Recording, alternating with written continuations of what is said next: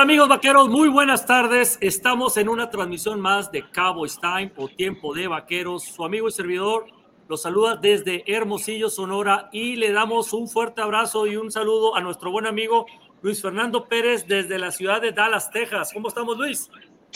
Hola, Aaron, te saludo con mucho gusto. Placer saludarte. Saludos a todos. Feliz semana de trabajo, por supuesto. Ya acaba la temporada regular listos para la postemporada, una semana larga de trabajo para los vaqueros por jugar el lunes por la noche, decisiones de la NFL de Mercadotecnia, pero bueno, ahí estaremos en, en Tampa y saludo con muchísimo gusto a, Ricardo Gómez, por supuesto, hasta el Estado de México. Hola Ricardo, ¿cómo estás? ¿Qué tal Luis? También te devuelvo ese saludo con mucho gusto, igualmente a nuestro compañero Aarón, allá hasta Sonora. Pues ya está todo listo para que los vaqueros puedan preparar este partido contra los Bucaneros de Tampa Tom Brady tiene marca de 7 y 0 contra los Vaqueros, pero ya veremos si podemos conseguir nuestra primera victoria contra el número 12. Bueno, vamos a empezar entonces rapidito, algo rápido, algo que no les va a gustar, pero, pero ahí está. Rápido, nomás. ¿Qué les pareció este partido? A ver, Rich, ¿qué te pareció ahí? Analiza ir a, lo, a Dak Prescott, que tanto te gusta. Dak Prescott. Mira, sí, sí le puedo echar la culpa a Dak Prescott, completó solamente 14 de 37 y hubo un par de jugadas un tanto extrañas, una secuencia que yo jamás había visto en la que Dak Prescott le lanza un pase a Michael Gallup en el sideline por el lado derecho y casi termina en pick six, si no es porque Kendall Fuller suelta ese pase. Y a la jugada siguiente pues una calca de lo mismo pero ahora sí terminó en pick six y también lo interceptó Kendall Fuller, que se lo llevó hasta la zona de anotación 29 yardas. Eso me hace cuestionar un poquito la toma de decisiones del coreback de los vaqueros. También hay que destacar que la línea ofensiva no tuvo el mejor de sus partidos. El movimiento de Conor McGovern a la posición de centro, Tyler Smith rotando a guardia izquierdo y también Jason Peters incorporándose como tackle izquierdo, creo que se notaron fuera de ritmo esos tres jugadores y por eso Dallas no pudo establecer el ataque terrestre contra esta defensiva de Washington, que el ataque terrestre es crucial para que pueda avanzar esta ofensiva. Eso es lo que yo opino del lado ofensivo del balón. Dak Prescott jugó mal, pero tampoco le ayudaron sus compañeros.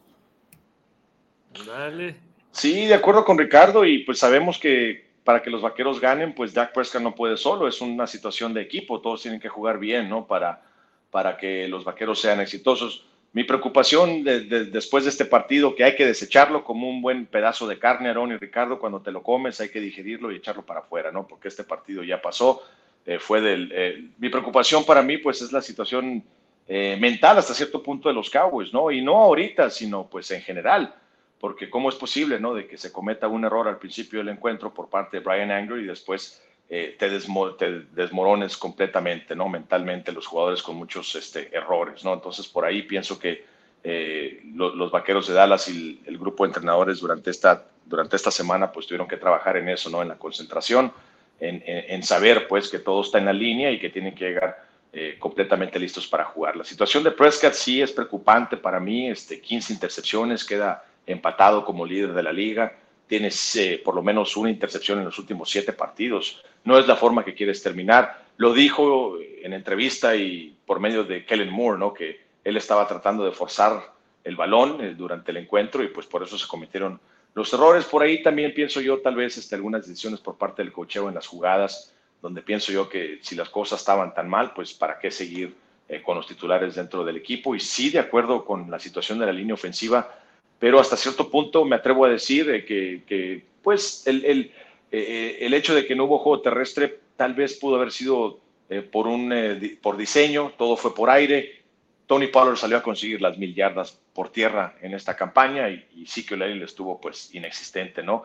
pienso yo que hasta cierto punto los estaban cuidando. Recordemos que Pollard venía de, de una lesión en la cadera y también en el muslo, ¿no? Entonces, hasta cierto punto sí entiendo eso. Pero sí lo que no entiendo son las imprecisiones, la falta de concentración.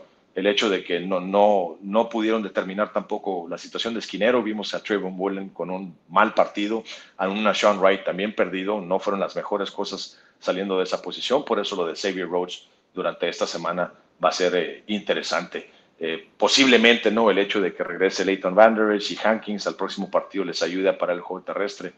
Pero en general, saliendo de Washington, se los digo, eh, era un equipo completamente desconcentrado y que eh, lo único que querían hacer era irse, irse de ese campo y, seguir adelante. ¿no?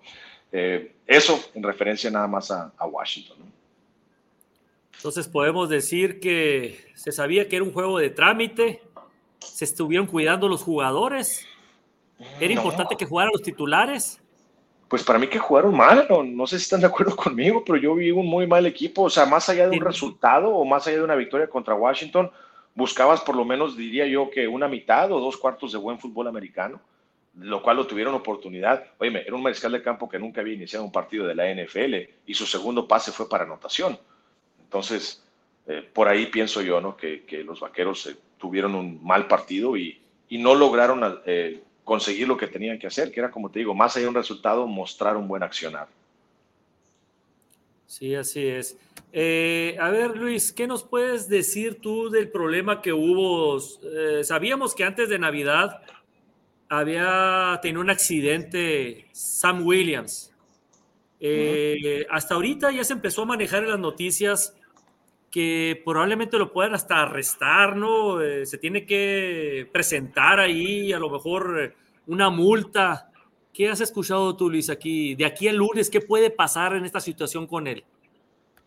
Pues mira, en esa, en, esa situación, este, recordemos que eh, tiene una orden de arresto y, eso, y esa es la, la, realidad de las cosas, ¿no? Ahora, ¿cómo se ha manejado por el equipo, por las autoridades? Pues eso, eso realmente no tengo muchísima información. Lo que sí sabemos es que pues estuvo, estuvo involucrado en un accidente, de lo cual estuvo hospitalizado con, con índices de conmoción, se perdió un partido, pero, pero lo, que, lo que sabemos en esto es que eh, pues él iba manejando de, forma este, un poco, eh, como te diré, fuera de la ley, ¿no? Entonces, realmente no es un problema que dirías tú, eh, una falta, lo que le llaman es un misdemeanor, que realmente ahorita no tengo la traducción exacta, pero me atrevo a decir que pues es básicamente pues una multa, ¿no? Un incidente menor, ¿no? Un incidente menor, así es. Pero el problema es que no, tal vez no se ocupó de sus problemas legales de la forma adecuada y por eso pues viene la, la, orden de arresto, ¿no? Que en ocasiones orden de arresto asusta muchísimo aquí en Estados Unidos. Yo personalmente he tenido órdenes de arresto. A mí me han multado en ocasiones, no fui, pagué la multa y, y de repente pues te llega, te llega una, una carta, una notificación de que tienes una orden de, de arresto, ¿no? Entonces... Creen que van a ir por ti y te van a esposar y te van a llevar. Pues es, la gente se preocupa porque, bueno, en México, compañeros, si, si dicen orden de arresto, ¿qué, ¿qué, se ponen a pensar? Eso, que van por ti, te sacan de la greña, ¿no? De tu casa y vámonos al bote.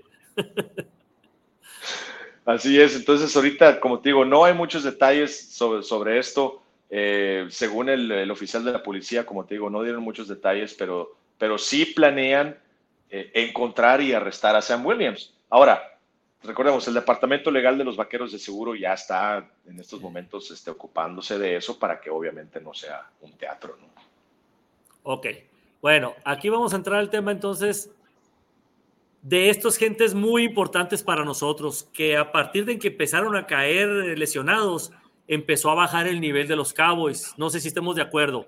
Se supone que estos cuatro jugadores van a, volver, ¿no? Bueno, Daron Bland ya ha estado jugando, pero sí, Tyler Viadash, tú habías comentado hace una semana, Luis, que lo más seguro que te habían comentado allá adentro, que no, no parecía que iba a poder estar en el primer partido de, contra Tampa, ¿no? En el primer partido de playoff.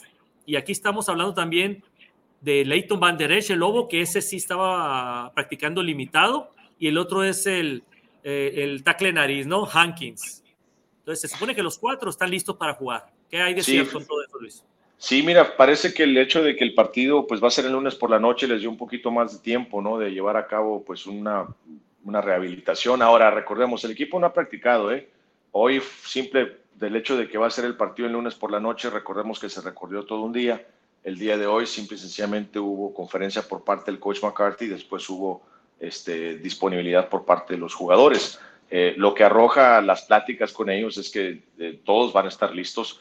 Eh, y lo de Tyler Villades, como te digo, yo estoy aún en duda, a pesar de que digan que sí va a estar listo, porque no sabes realmente hasta que salen a las prácticas. Y si fuera otra lesión que no fuera la parte alta del tobillo, estuviera más tranquilo. Pero en lineados ofensivos, pues a veces es, les cuesta un poco más de trabajo, ¿no? Pero sí, lo positivo es que de la boca de todos salía que mañana, que va a ser la práctica, va a haber equipo completo por parte de los vaqueros de Dallas, eh, incluyendo, por supuesto, a, Jonathan Hankins, ¿no? Que, yo pienso que sí. Eh, mm, no, como dicen, ¿no? O sea, no sabías lo que tenías hasta que lo pierdes y sí vimos, pues, un eh, un, retroceso por parte de los vaqueros. Lo de Leighton Vanderes, lo que específicamente me platicaron hoy es que sí está evolucionando muy bien, eh, pero que el buen desempeño con el que venía Leighton Vanderes, todos pensábamos que a lo mejor estaba en mejor condición física, que a lo mejor venía más fuerte, y sí, tal vez eso ayudó un poco, pero nos, están diciendo, nos dicen que el hecho de que se perdió estos cuatro partidos, se dan cuenta de lo que brinda Leighton Vanderes cerebralmente, ¿no? De que es un jugador que está dentro del campo y que a veces sí permite libertades, sí permite eh, jugadas, en el juego terrestre ayuda muchísimo, pero que eh, ayuda mucho en lo que es la lectura de la ofensiva del equipo contrario, ¿no?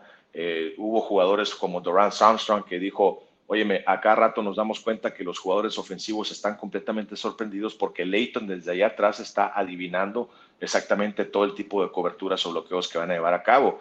Entonces, no es solamente tener de, regreso al lobo eh, físicamente, sino que es una de las personas que comunica muchísimo en, el, ah, en el lado defensivo. lo de pues, Daron Bland, lo de Daron Bland, pues ojalá y pueda contribuir, pero no sé, ¿no?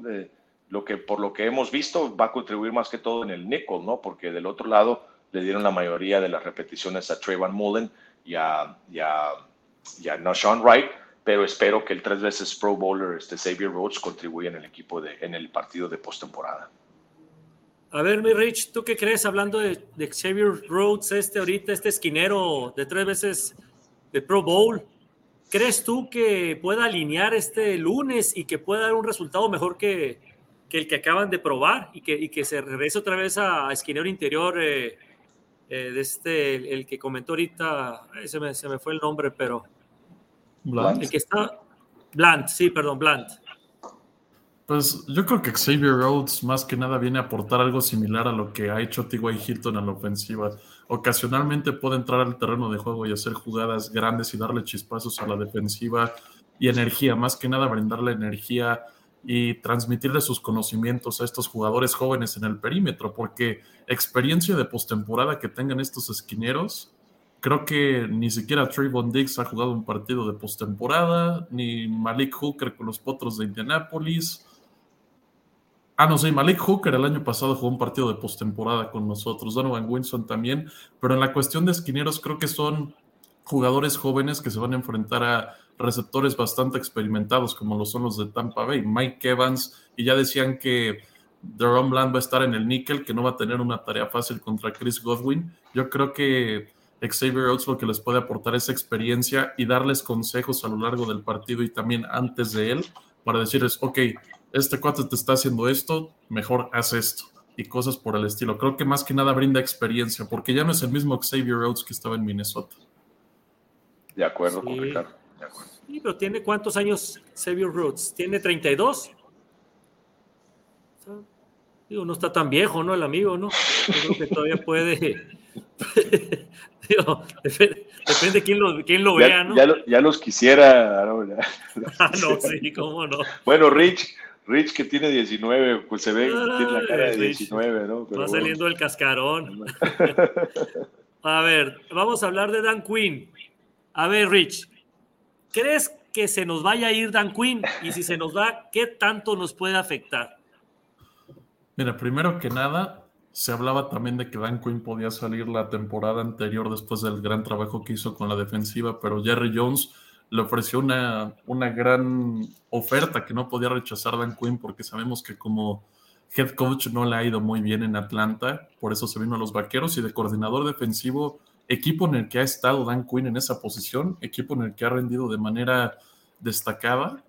Y bueno, creo que los Broncos de Denver, en caso de contratar a Dan Quinn, sí estarían adquiriendo una pieza interesante para comandar a su defensiva, pero no sé si es lo, lo ideal para los Broncos de Denver. Ya hablando de los Vaqueros de Dallas, cómo nos afectaría el perder a este hombre, pues ya hemos visto lo que ha pasado con señores como Mike Nolan después de que perdimos a, a Rod Marinelli. No, no fue fácil cambiar esta defensiva. Tuvieron dos temporadas realmente, no voy a decir patéticas, pero históricamente malas para los Vaqueros de Dallas bajo el mandato de otro hombre. Y yo no sé qué tanto estén dispuestos a tener paciencia a traer a otro coordinador ofensivo y que los jugadores aprendan un nuevo sistema, porque pienso que la, la, ventana para el campeonato de los vaqueros cada vez se cierra un poquito más. Entonces, yo creo que perder a Dan Quincy sería una, una pérdida realmente que afecte a esta defensiva de Dallas. Yo, por yo Jerry Jones, si, Mike McCarthy, si decide despedir a Mike McCarthy en lo personal, yo ascendería a Dan Quinn incluso como entrenador en jefe antes de contratar a Sean Payton, solamente por respetar lo que ha hecho en la defensiva del equipo. Puede ser que eso le ofrezca el señor Jones, porque por el lado de los Broncos se escucha más fuerte el rumor de que puede ser Jim, Jim Harbaugh, ¿no? Ese es el que se oye ahorita más fuerte para Broncos, pero pues no han hecho ninguna entrevista con, con Dan Quinn muy políticamente, pues Dan Quinn lo mismo que cualquier persona va a decir, ¿no? Ahorita estoy enfocado 100% al equipo de los Cowboys, pues hay que esperar a que termine la temporada para ver qué es lo que va a hacer realmente o qué él ofrece, ¿no? Ahí es donde va a empezar la negociación entre ellos, me imagino.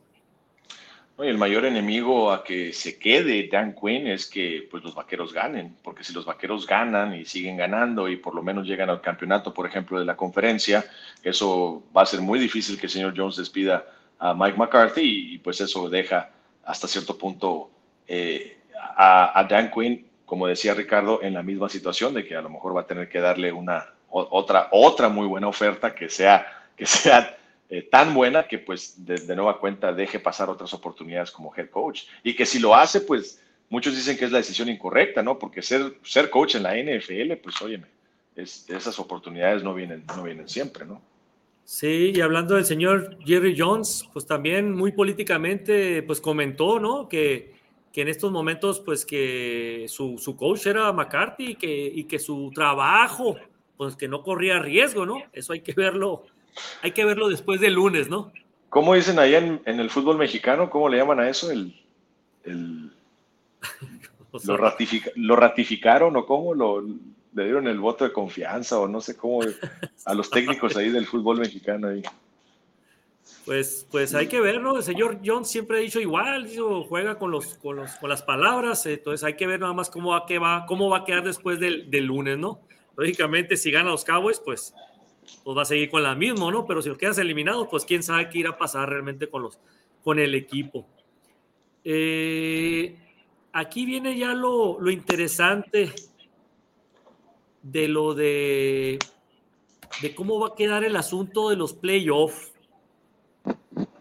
Aquí quiero que opinen ustedes quién le gustaría más, si enfrentar a Filadelfia, si le ganamos, ¿no? Me refiero a, Tom Brady, ¿no?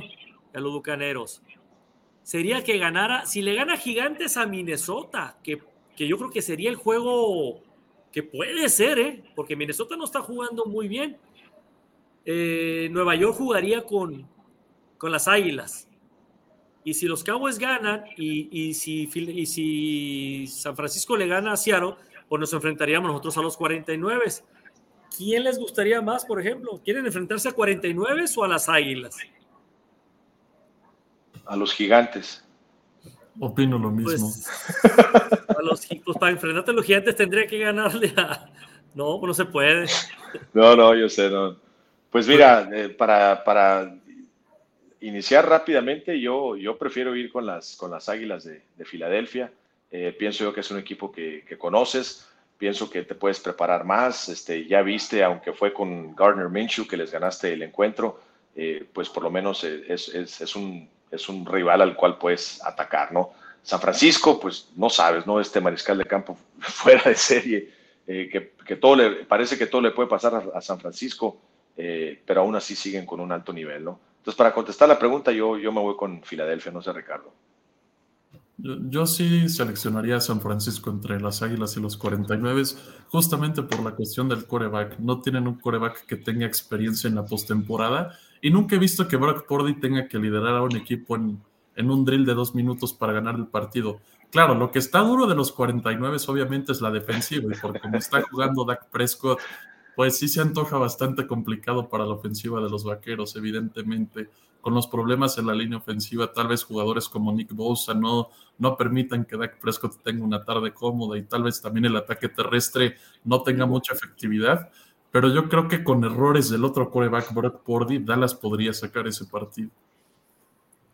Pues de todas maneras, Filadelfia está muy pesado también en cuestión de la defensa. O sea, por cualquiera de los dos lados, eh, ¿no? ¿No crees?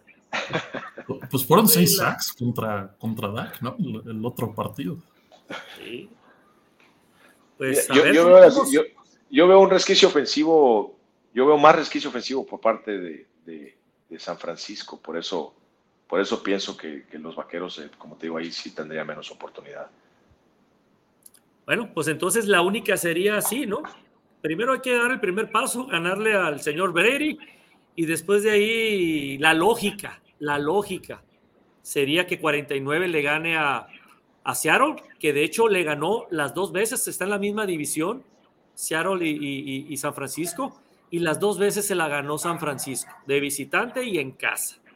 Y no fue una, un ganado así cerrado, ¿eh? fue ganados bien a Seattle. Entonces, no le veo yo por qué Seattle le tendría que ganar a San Francisco, lo veo complicado. Entonces, San Francisco, por la lógica, como se ve, tiene que ganar. Entonces, si nosotros llegamos a ganar, tendremos que ver el, partido. Entonces, es muy importante el partido de Gigantes contra, contra Minnesota, porque ahí nos va a determinar contra quién jugaríamos en caso de ganar, ¿no? Eso ya lo vamos a saber el, el domingo, ¿no? Entonces está, interesante. ¿eh? Va a ser extraño, ¿no? Saber contra quién vas a jugar este, sin, sin, sin, sin haber ganado tu propio partido. Así es, el domingo nosotros se enfrenta Gigantes contra, contra Minnesota y ahí vamos a saber nosotros ya contra quién iríamos, ¿no? Si ganamos el lunes. Y con un día menos de, trabajo, ¿no? Porque pues va a ser semana corta de trabajo para el equipo que salga de, esa siembra del lunes por la noche de, de la NFL, ¿no? Sí, es correcto, es correcto. ¿Alguna otra cosa que quieran platicar ahí de los playoffs? No, por lo pronto no, pues vamos a, va a haber oportunidad de ver los partidos, ¿no? Antes de, disfrutar el de los Cowboys. Bueno, rápidamente nada más antes de un, nada más un mensaje aquí de la gente aquí de, nuestra, de nuestro club. Eso fue la vez pasada. Eh, nos juntamos aquí en los burros de las 7, aquí en Hermosillo. Eh, déjense venir, los invitamos a toda la gente de los Cowboys aquí en Sonora para que nos acompañen el lunes eh, a las 6:15 de la tarde, el juego contra Tom Brady y los Bucaneros. Mm, mm, mm, y nos vamos a pasar entonces allá a lo que nos interesa. Aquí está las estadísticas de los enfrentamientos entre los, entre los Bucaneros y los Cowboys. Vamos a hablar ya de lleno, ahora sí es lo que interesa, que es el partido de playoff que es el lunes. Y la serie la liderea los Cowboys 13 a 6 en temporada regular, ¿no? Nosotros hemos ganado 13, hemos perdido 6 contra los Bucaneros. La racha es que le hemos ganado, bueno, perdón, hemos perdido los últimos dos. Los Bucaneros han ganado los últimos dos.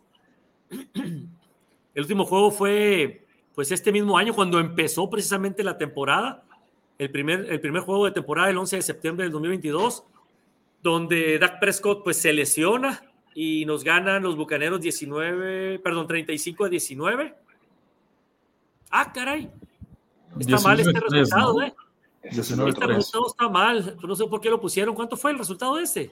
19-3, ¿no? 19-3, es cierto. Este resultado aquí está mal.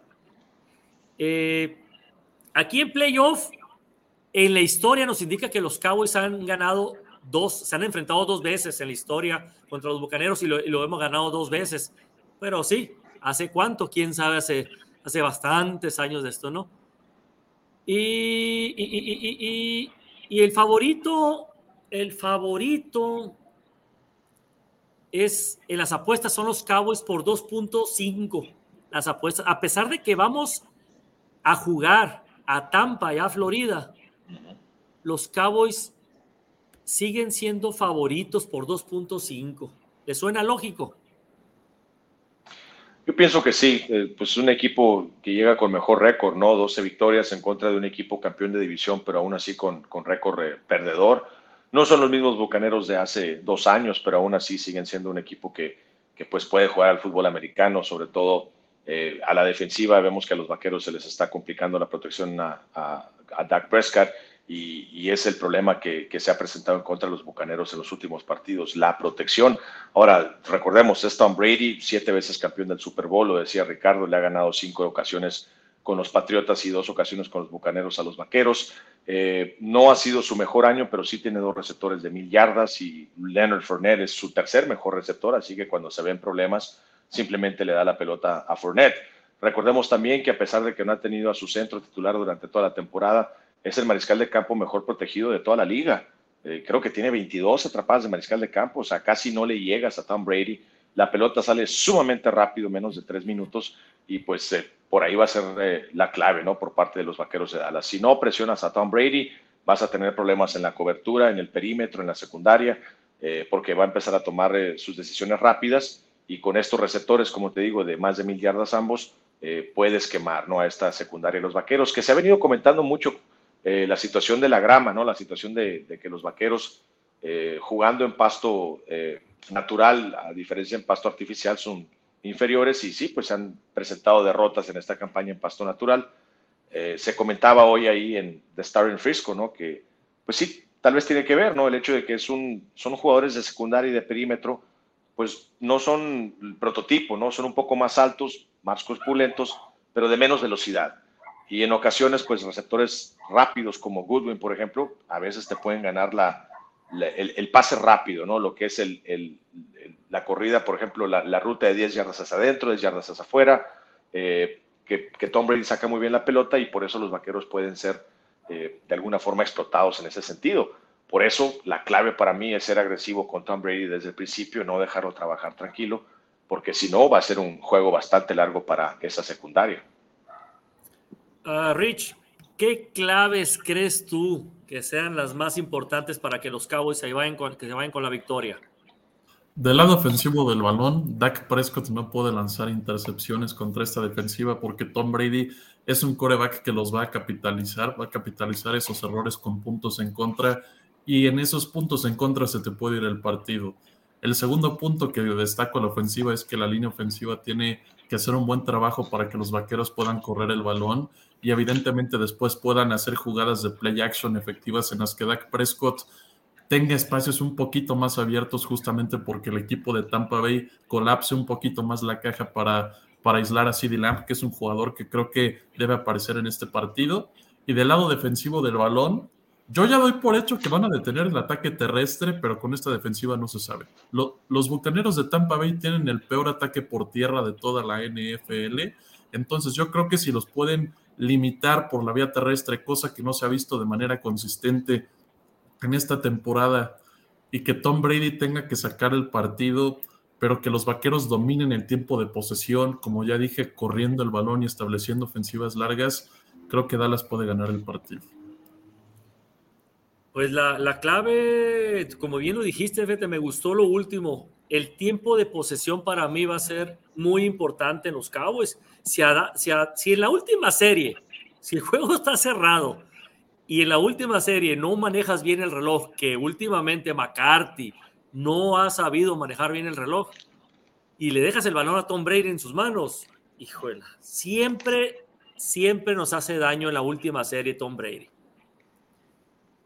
Entonces, no sé qué opinen ustedes, Luis, este, equipos especiales. Bueno, equipos especiales sin lugar a duda tienen que mejorar, no pueden tener el tipo de desempeño que tuvieron eh, en, el último partido en contra de Washington y como bien lo mencionas, cuando son equipos, cuando son partidos cerrados de una sola posesión, pues debes de tener confianza que tus equipos especiales van a, a redituar. Ahora, lo de Brady, como te digo, sin el ataque al mariscal de campo por parte de los vaqueros tiene que ser eh, agresivo. ¿A qué me refiero? Tiene que Quinn de repente implementar algún tipo de carga, algún tipo de blitz, tiene que sacarlo de su zona de confort, porque si no lo pones a correr, si no lo sacas del paquete de protección a Tom Brady, él puede estar todo el día con esos pases cortos, como, como dice este, Ricardo, el juego, el juego terrestre de ellos es casi inexistente, su tercer mejor receptor pues sigue siendo Leonard Fournette, entonces prefiere utilizarlo por aire que utilizarlo por tierra. Por eso los vaqueros pues tienen que estar pendientes eh, con ese, con ese, con ese, de, deshacer lo más que se puede ese ataque, ese paquete de protección y exponer a Tom Brady. Esa es la única forma, pienso yo, en que, en que puedes contrarrestar este, este ataque, ¿no? Y, y los vaqueros no han venido atacando bien al mariscal de campo. De repente es una situación que se ha apagado y la situación, todo el mundo dice, bueno, hay que poner a Micah Parsons de regreso a atacar al mariscal de campo. Sí, de acuerdo, tal vez hay que ser agresivos en ese sentido, pero pienso que Micah funcionaba más cuando él hacía mejor a todos sus compañeros, cuando Maika atraía muchísima atención, atención y sus demás compañeros daban resultados. Y ahora veo que, realmente pues no lo están poniendo en, esa posición, ¿no? Pero, ¿qué le pasa a Micah Parsons? ¿Trae una lesión en la mano? ¿Se agravó el problema ahora en Washington? ¿Qué pasó realmente con Micah Parsons? Yo pienso que más allá, y no sé si están de acuerdo conmigo, compañeros, cualquier dolencia que puedas traer en las extremidades en estos momentos, todos los jugadores la traen y todos los equipos la traen. Para mí que el muchacho está fundido, o sea, no está en su mismo nivel. Fue una sobrecarga de trabajo a principio de campaña, no, no sé si están de acuerdo. Pues sí, lo utilizan en una gran variedad de esquemas y looks defensivos. Entonces, es factible que sí esté fundido, pero pues no, no lo vamos a saber. Él, no lo va a decir tampoco porque le va a dar ventajas a los rivales. Otra cosa que yo quiero destacar es que Dallas tiene que jugar fútbol americano a todo gas los cuatro cuartos. Tampa Bay esta temporada, los primeros tres cuartos, por lo menos en varios de sus partidos, ofensivamente y defensivamente no se han visto bien. Pero en el último cuarto, en los últimos minutos, es cuando Tom Brady, Leonard Fournette, Chris Godwin y Mike Evans y esa defensiva despierta y, comienzan a hacer jugadas explosivas que realmente les dan la ventaja. Entonces hay que empezar fuerte y hay que cerrar aún más fuerte contra este equipo que al final de los encuentros es cuando se llevan los partidos. A ver, mi Rich, mi Rich, primera serie ofensiva de los Vaqueros, yarda, yarda 42 de territorio de los Bucaneros de Tampa Bay, cuarta y una por avanzar. ¿Qué haces? Coreback sneak. Te la juegas entonces. Sí, coreback sneak. De acuerdo. Ah, yo pienso que esa debe ser la, mentalidad también, ¿no? Completamente agresiva. Sí, tiene a pesar que ser de que a, pesar de que le darías medio campo, pues te la tienes que jugar, ¿no? Sí, es que contra ellos eh, es todo de una vez, todo o nada, de una vez, a, lo que va, ¿no? Eh, entonces nos ha ganado tres, siete veces el, señor eh, Brady, ¿no? Entonces, híjole, ya es nuestro padre entonces. Cinco con los Patriotas, dos con los Bucaneros. Recordemos que los Vaqueros no han ganado partido de playoff fuera de casa como visitante en 30 años. Entonces, pues sí va a ser una, situación histórica para, para, ellos, ¿no? Algo a lo cual no están acostumbrados. Han sido cuatro victorias de playoff en los últimos 27. Entonces, sin lugar a duda, eh, el, pues la experiencia, eh, cuando tú te pones a ver la el, plantel, ¿no? El eh, plantel y plantel, pues hay más experiencia en playoff por parte de los Bucaneros plenamente. Y vieron el brazo de Brady el juego. O sea, Mike Evans destrozó Mike Evans a la defensa. El brazo de Brady todavía con 45 años. ¡Ah! Unos bombazos perfectos a Mike Evans. Y creo que estaban diciendo que, es por debajo de los 2.5 segundos, ¿no? Su, su, salida, ¿no? Del, del, balón. Yo creo que es el coreback que más rápido suelta el balón, ¿no? A la, a la, a la Dan Marino. Sí. Ah, pues mira, ah, mira nuestro, sí, tu productor aquí acaba de ponernos este. ¿Cuándo fue eso? Gil fue, Gil fue, ese partido, yo creo, ¿no? Y por eso tomó el El 83, yo creo, por allá. Mira, este fue el último partido que ganaron los Cowboys, ¿no? De visitantes. Contra, los 49 contra San Francisco, campeonato creo de conferencia, si no me equivoco. Con Troy Aikman ahí. Stefnowski, ¿no? ¿Mm? El centro. Excelentes. Eh, Pero sí, pues 30 años, compañeros. En el 82 fue. ¿Cuántos años tenías tú, mi Rich, en el último Super Bowl? No, no nacía todavía. Menos cuatro. Menos cuatro. Es millennial. Es millennial el Rich. Bueno, lo bueno que le va a los vaqueros. No, no está tan mala. No, no, no anda tan descarrilado el, joven. Oye, Rich, es cierto, qué buena pregunta. ¿Por qué le vas a los Cowboys? Eh? Si te tocó, te tocó lo peor. Lo, digo, lo peor, digo, perdón. Pues mira, eh, en, mi, en mi familia todos somos de los vaqueros y de fútbol americano. Un día, pues yo, yo tenía unos que 8 o 9 años y mi papá me dijo, a ver, te voy a enseñar el fútbol americano. Me dijo, ven a ver el partido conmigo y pues estaban jugando los vaqueros contra las Águilas de Filadelfia en el 2008.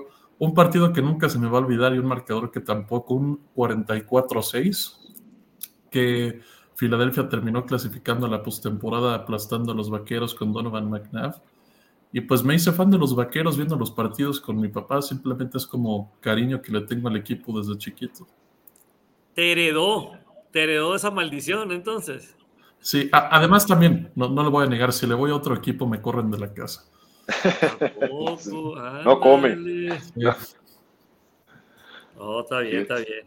¿Y tú, Luis? El 2008, el 2008 fíjate, el 2008 yo, yo, estaba en la cabina de ese partido, lo más seguro, fíjate. Tú empezaste en el 2004, ¿no? 2004, así es. Fíjate. Sí. ¿Y tú también por, por, por, tendencia familiar también, Luis, eh, le vas a Sí, claro. Sí, pues yo vi a mi papá quitarse una bota y aventársela a la televisión porque los Cowboys perdieron un partido, ¿no? Imagínate. Este, ese, tipo, de averías. Entonces, pues ya te has de imaginar lo que me pasaba a mí si yo decía que no le iba a los vaqueros, no le iba a los Cowboys. No, pues por el estilo, por el estilo a mí también me pasó lo mismo. Soy el más chiquito yo de la familia y pues también crecí con mis hermanos viendo a los Cowboys, pues, desde Danny White por allá en los finales de los 70, ¿no? Fíjate, Danny White, con él convivo todos los partidos. Él es el analista de una de las, de las estaciones radiales nacionales y él, él viaja a todos los partidos. Él es uno de los analistas de, de las transmisiones, Danny White. Órale, órale, órale. Él vive en Phoenix. Él vive, él vive en Phoenix. Sí. Él vive en Phoenix. Acuérdate que él fue a la Universidad de la Estatal de Arizona. Él es San Devil, Y, este, y él ahí vive en, Phoenix. Órale, no, no sabía, fíjate. Fíjate que hablando de eso, de Phoenix. Estos son los oponentes, fíjate, este es el calendario ya, todavía no se acaba, no llegamos ni a playoff. y ya nos están poniendo el calendario de los Cowboys en el 2023, señores.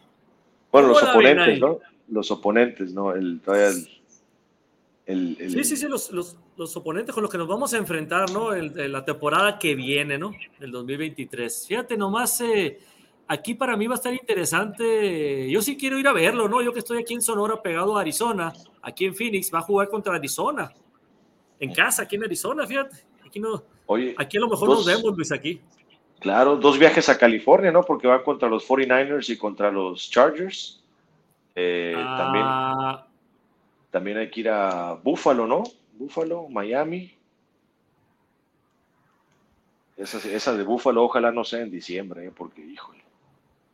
Pero en Los Ángeles, ¿por qué dijiste dos veces en Los Ángeles? Bueno, uno, uno lo recibimos. Perdón, eh, no, en California, perdón, California. Hay que ir a California en dos ocasiones, ah. ¿no? A San Francisco y a Los ah, Ángeles. Ah, sí, así es. A los Chargers, a Los Ángeles, ajá, y a San Francisco. Miami. Lo de Búfalo es lo único que me preocupa que no sea, como te digo, en, en diciembre en frío. o enero. Sí, porque ahí sí, frío. Ahí, sí hace frío, señores. Ahí sí me tocó ver la última ocasión que fuimos, eh, creo que fue hace cinco o seis años, si no me equivoco. Ahí me tocó ver, ¿qué sería? Tres, cuatro pies de nieve, ¿no? Así, algo impresionante. Pues ese es el calendario, así que, pues nada, pues nada es fácil, ¿eh? La verdad que va a estar... Eh, los Leones, ¿eh? Vienen al ascenso, vienen muy fuertes los Leones. Qué gusto me dio cuando aterrizamos por la madrugada y ver, ese marcador de, Detroit contra Green Bay y ver, y ver la, la repetición de Aaron Rodgers ahí cabizbajo saliendo del campo. Muy agresivo, Dan Campbell, ¿eh? muy agresivo, le jugó como debe haber sido. Pero bueno, este, si no hay otra cosa que puedan platicar sobre el es algo que quieran decir para pasarnos a, a los comentarios. Aquí Gildardo ya dijo, en Miami pierden el año que entra. Eh, ah, juegan contra los Dolphins, que es el equipo de, de, Gil. es cierto, de este. No, no creo. No lo Tua parece que. Yo creo que ya no vuelve a jugar Tua, eh, se me hace muy arriesgado, pero bueno, ahí ese es ese otra historia. Tema, es un tema difícil ahorita para, para, para Gil. Sí. Pues, ¿Qué puso aquí? Con Rogers de coreback para los Dolphins. Ándale. Mira qué, mira qué rápido cambian. Ya lo ¿eh? acomodó a Rogers en, Miami. No, no, ya no, ya Tua lo sentó, ya dijo.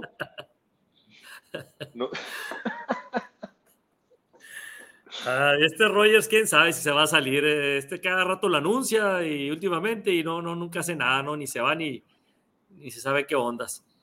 Bueno, pues vamos a pasar entonces, señores, con los comentarios para, leérselos aquí y a ver ustedes qué opinan. si quieres, vamos leyendo que cada quien lo vaya. Bueno, aquí lo puso aquí, aunque para que yo me estoy. Ahí está. Ok. Mi buen amigo Don Charriola, vamos vaqueros, saludos desde Sonora. Saludos, Donche. Alex Sánchez, Buenas noches al panel. ¿Qué les preocupa más, la secundaria o los receptores, quitando a Lamp? A ver, a ver, Rich. Yo creo que el perímetro, los esquineros más que nada. El segundo corner, no sé si va a ser Nashon Wright, no sé si va a ser Trayvon Mullen, no sé quién va a ocupar el lugar que dejó Anthony Brown como a mitad de temporada. En especial por lo que ya decían, Tom Brady se deshace muy rápido del balón y estos jugadores son jóvenes, no tienen experiencia en playoff y van a jugar el partido más importante de sus vidas. Michael Gallup ya tiene experiencia en postemporada, Noah Brown también, solamente tienen que mejorar, saben lo que necesitan hacer. Los otros dos esquineros jóvenes no lo sé, entonces ellos me preocupan más. Hacen lo correcto. Nuestro buen amigo Ismael Leal, buenas tardes, les envío saludos desde acá de la Ciudad de México. Respondiendo a su pregunta de la situación de los vaqueros, lo normal, muy malo, un equipo popular, sí, pero se convirtió en uno más y ya no es favorito. Luis. pues eh, están por dos puntos y medio, ¿no? Favoritos allá en, Tampa, ¿no? Así es. Sí, está eh, arriba. Sí, de acuerdo, pues que, es un equipo que, digo, eh, no tiene, ahorita decía yo, los años, ¿no? Cuatro victorias en 27 años y no ganan fuera de casa un playoff en, casi 30, pues eso, eso claro que no lo puedes discutir. No han tenido eh, victorias, pero pues siguen siendo un equipo, popular y eso pues hay que acreditárselo, ¿no? Al, señor Jones, ¿no? Y a la fanaticada. Sí, así es. Eh, aquí nuestro buen amigo Alex Sánchez, una pregunta, fíjate que está, pues está buena ahí, hay que la conteste Rich. Para mí fue un error dejar los cuatro en los cuatro cuartos a los titulares y les pegó claramente en lo emocional. Ojalá no les afecte. Pues yo, yo antes de ver el resultado si, hubiera iniciado mis titulares, solamente que ya en el último cuarto viendo cómo iba Filadelfia, si hubiera, me hubiera anticipado un poquito a lo que hizo McCarthy para mandar al segundo equipo. Creo que Cooper Rush y compañía debieron haber jugado un poquito más. Pero yo si hubiera mandado a mis titulares al inicio del partido con el objetivo de que agarren un poquito de ritmo, cosa que no hicieron, porque después se pierde cuando descansan en estos partidos. Sí, yo también creo que sí fue importante que hayan metido titulares, porque ya tenían de 10 días de descanso y volverles a dar otras, pues no sé qué tantos días más, prácticamente son como tres semanas, pues eh, sí se pierde ritmo, ¿no? Yo pienso que hicieron bien meter a los titulares, a lo mejor no los cuatro cuartos, pero a lo mejor un medio juego, ¿no? Metiéndole para el ritmo, pero pues ni modo, no, no se pudo, fue un, día muy triste para nosotros. Eh, Eric Edmonds, saludos desde Panamá. Ah, pues mira, desde Panamá, saludos, Eric. Muchas gracias por, por sintonizarnos. Ismael Leal, Tom Brady va a sacar toda su experiencia en estos partidos y va a hacerles ver su realidad. Gana Tampa por una diferencia de dos anotaciones. ¿Cómo la ves, Luis? pues no sé, en Las Vegas A veces le atinan, a veces no le atinan, pero diferencia de dos anotaciones se me hace mucho. No, no dice, Ismael no dice nada fuera, eh, pues qué te digo, descabellado, ¿no? O sea, claro que hay experiencia por parte de Tom Brady, lo decíamos, ¿no? El, quarterback más ganador de toda la, postemporada. Pero pienso yo que, que, sí tienen oportunidad los vaqueros, a pesar, como te digo, de que es el mariscal de campo más, eh, más cuidado. Eh, yo pienso que si ellos establecen un ataque y no lo, y lo ponen incómodo, tienen oportunidad. Lo de Ismael, posiblemente pueda pasar, pero está en los vaqueros este, contrarrestar esa experiencia con lo que dice Ricardo, a tope, a fondo, durante los 60 minutos. Sí. Alex Sánchez, Rhodes es mucho mejor que Mullens, Wright, Alexander y Joseph 100%. Pues no hemos visto jugar a Rhodes, ¿no? Pero pues yo también creo que podría ser un mejor papel, ¿no? Es más, cualquiera de ellos menos eh, Joseph, ¿no? Ahí sí, todo, todos, todos estamos de acuerdo, ¿no? El que quiera es menos Joseph. Alex Sánchez, Dan Quinn es un head coach malo. Pues porque lo viste en Atlanta, me imagino, estás diciendo, pero ¿para qué, para qué desperdiciar un año en él si el siguiente, si el siguiente año, por lo que se ve ahora, es que se desarmará? tienen más de. ¿De qué? Tienen más de 21. agentes libres, yo creo que se refiere a. Free agent, Agentes libres se refiere a Alex. Pues. Ahí sí, me pierdo un poco, ¿no? Desperdiciar un año.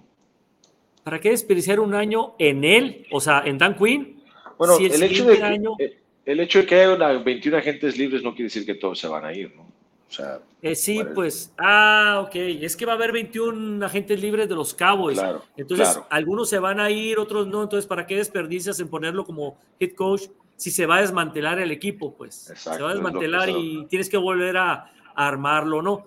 Pues, mm, pues mira, Dan Quinn no sé por qué dicen que es un coach, un head coach malo. Yo lo criticaron mucho por el Super Bowl que dejó ir la, ventaja, de 28-3, ¿no? Contra los Patriotas, ¿no? Digo, no sé qué pasó en ese, en ese Super Bowl. No se puede decir que estuvo arreglado.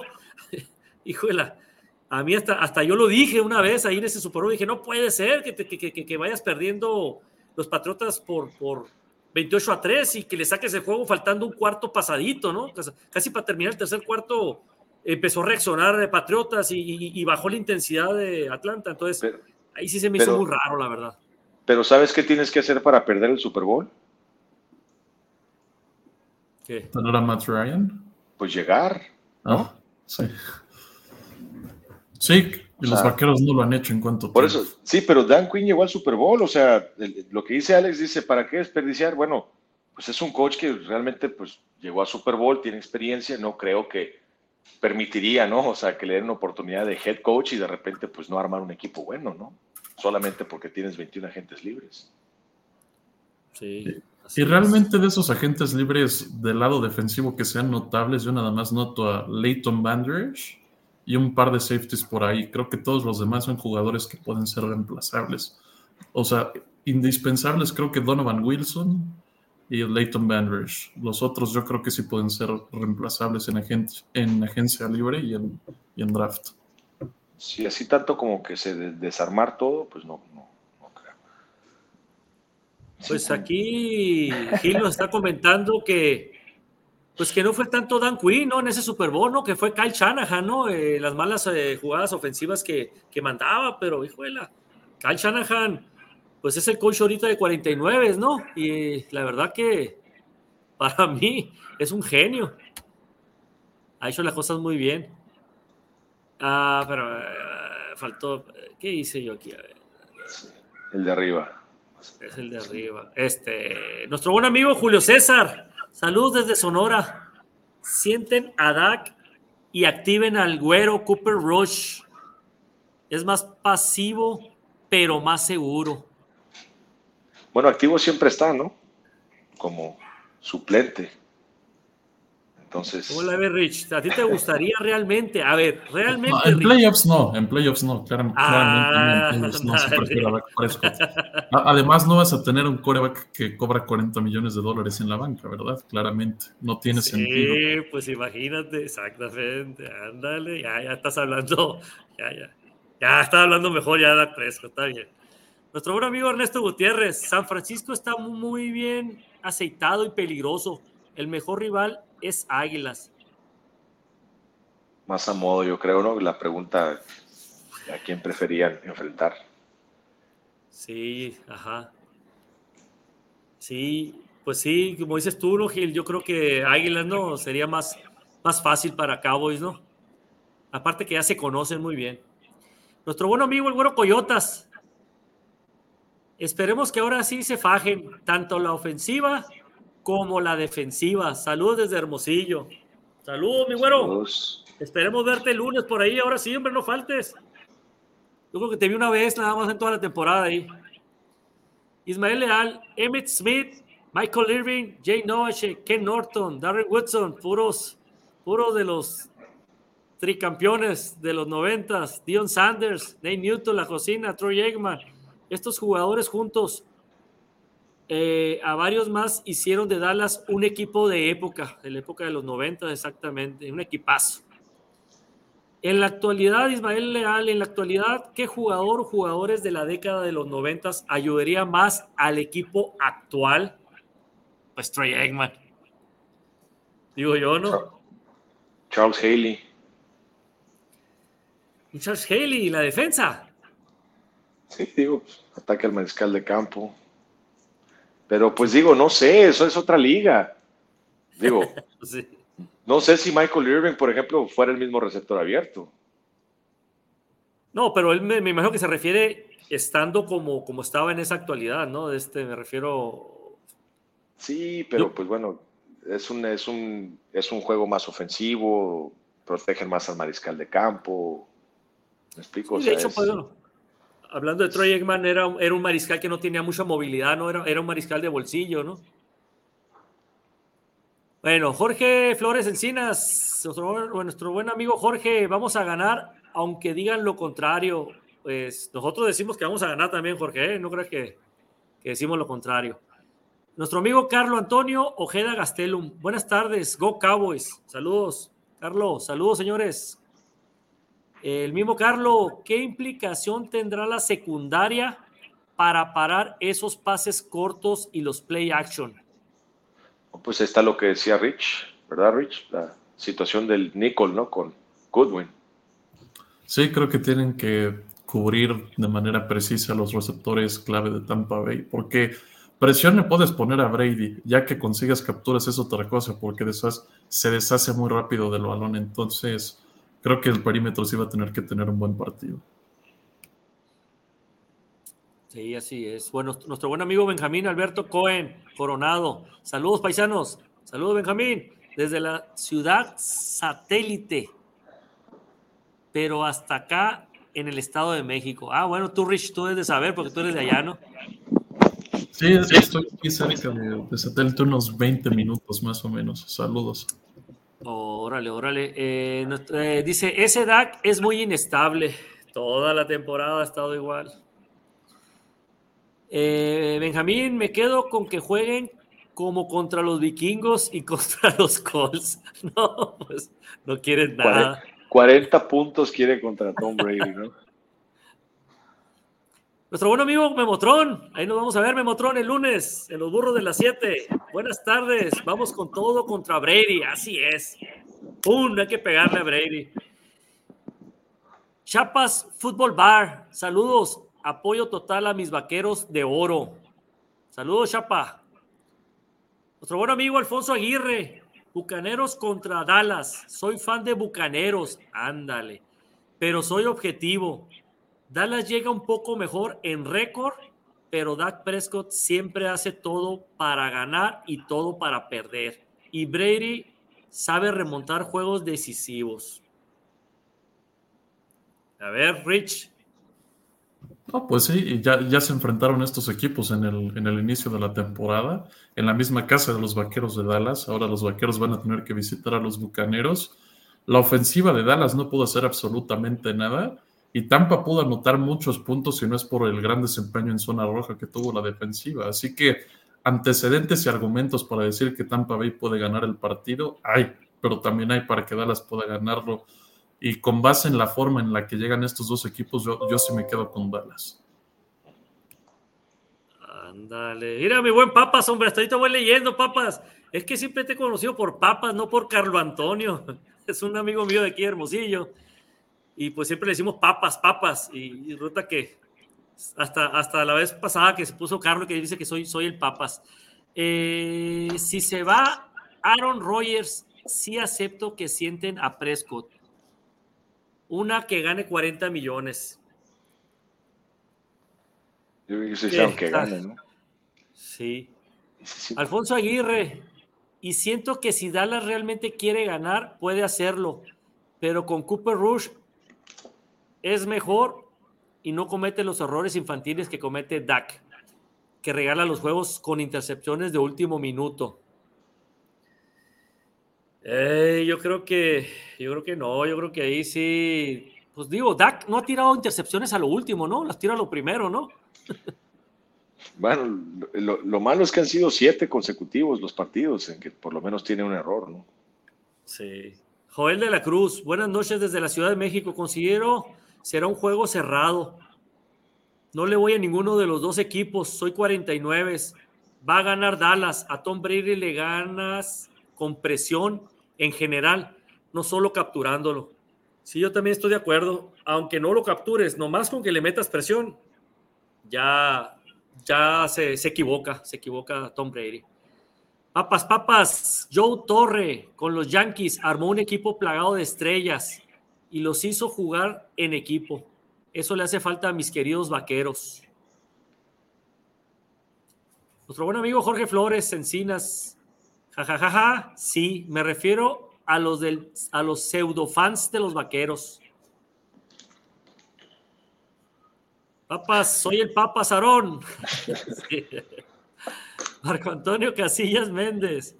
Dallas debería ganar el partido sin sobresaltos, siempre y cuando Dak Prescott no cometa errores y la defensiva frene a Tom Brady.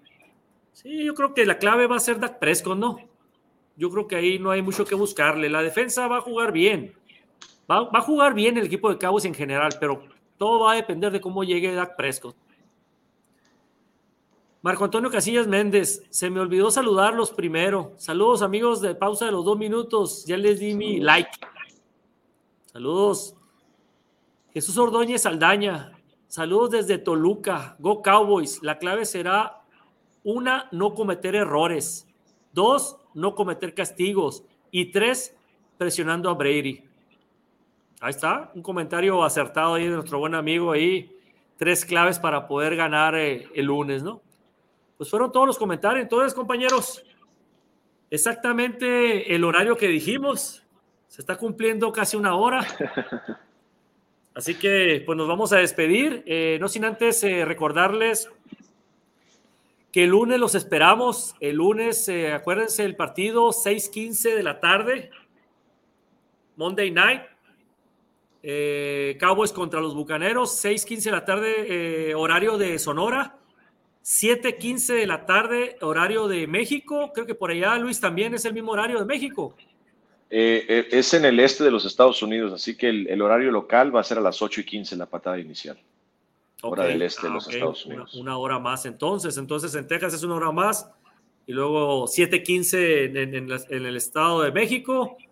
Y acá por Sonora a las 6:15.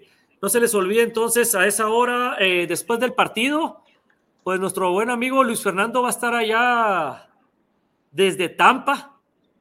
Vamos a ver si celebramos o no celebramos. Y desde el estadio allá tendremos una transmisión, ahí como siempre la hemos hecho durante toda la temporada, 10, 15 minutos. Ahí nuestro buen Luis ahí nos va a platicar eh, cómo estuvo el ambiente, cómo estuvo pues los jugadores, cómo se comportó el partido desde allá, el clima, todo. Esperemos que sea favorable para los Cabos el marcador. Eh, y también no se, no, se, no se olviden que en las redes sociales nos pueden seguir ahí abajito, en YouTube, en Cabo y Sonora, Facebook, Cowboy Nation Sonora, métanse a la página, ya llevan muchos, muchos seguidores, la verdad está creciendo muy rápido la página. En Instagram también ahí estamos y en Twitter. No se les olvide, señores, ahí darle su, su manita, su like, que eso es lo que nos está haciendo crecer más el partido y sus comentarios. Muy importantes sus comentarios, todos los leemos. Y no se les olvide entonces, ahí nos vamos a ver entonces el lunes, señores. Que la pasen bien y que disfruten el fin de semana que viene lo mejor, playoff. Sí, claro que sí, les eh, deseo que disfruten el partido. Eh, por favor, eh, hagan a un lado todo lo que tengan que hacer para que estén ahí pendientes. Yo quisiera aprovechar nada más para enviar ahorita un fuerte saludo y también una señal de, agradecimiento a Martín Gramática. No sé si recuerdan a Martín Gramática, ex pateador de los Vaqueros de Dallas. Él en estos momentos forma parte de la transmisión radial en español de los Bucaneros de Tampa Bay. Él es uno de los analistas. Yo logré establecer una relación con él cuando estuvo por acá y quiero simplemente agradecer al equipo real de los Bucaneros porque a veces cuando nosotros estamos de viaje no hay palcos disponibles para que llevemos a cabo nuestra transmisión y el buen Martín, pues como siempre se hace a un lado, él nos da su palco, él se va a otro palco para llevar a cabo su transmisión. Es uno de los gestos, pues, de, verdad, eh, de, más, de más de profesionalismo que me he encontrado, ¿no? En toda mi carrera eh, hoy se nos confirmó de nueva cuenta que nos cede el palco, así que quisiera enviarle un fuerte saludo de agradecimiento y pues nada más quería dar ese comentario, ¿no? Que así como pues son rivales, ¿no? Y están en playoffs, eh, aún así pues hay, hay gente buena por allá en Tampa Bay. Así que estaremos ahí en el partido, muchísimas gracias eh, y pues nos platicaremos después del encuentro, ojalá con una victoria en los Vaqueros. Eso. A ver, ah, oye, no, no me dijimos pronóstico. A ver, Rich, pues que Rich ya dijo. Lo bueno que Rich ya está del lado positivo de los vaqueros, así que. O sea, yo creo que Dallas gana 20-17. Ah, bueno, bueno, ok. Sí, yo pienso también que los vaqueros ganan, anotan un poquito más de puntos. Tom Brady no se va a ir sin por lo menos dos anotaciones, tiene mucho talento en ese cuerpo de receptores y, y pienso que por ahí anotan un poquito más los puntos. Yo me voy con un 24 a 17. 24 a 17. Yo me voy con un 28-24. Más cerrado, ok. Cubriendo. Sí, sí, sí. Cubriendo las apuestas y, y, cubriendo todo, exactamente. Ah, Así que, señores, entonces nos vamos a despedir, Rich. ¿Todo bien? Creo que sí. Todo bien. Gracias. Señores, nos vemos entonces, nos despedimos entonces de una transmisión más. buenas noches. El, lunes y buenas noches. Un abrazo. Igualmente.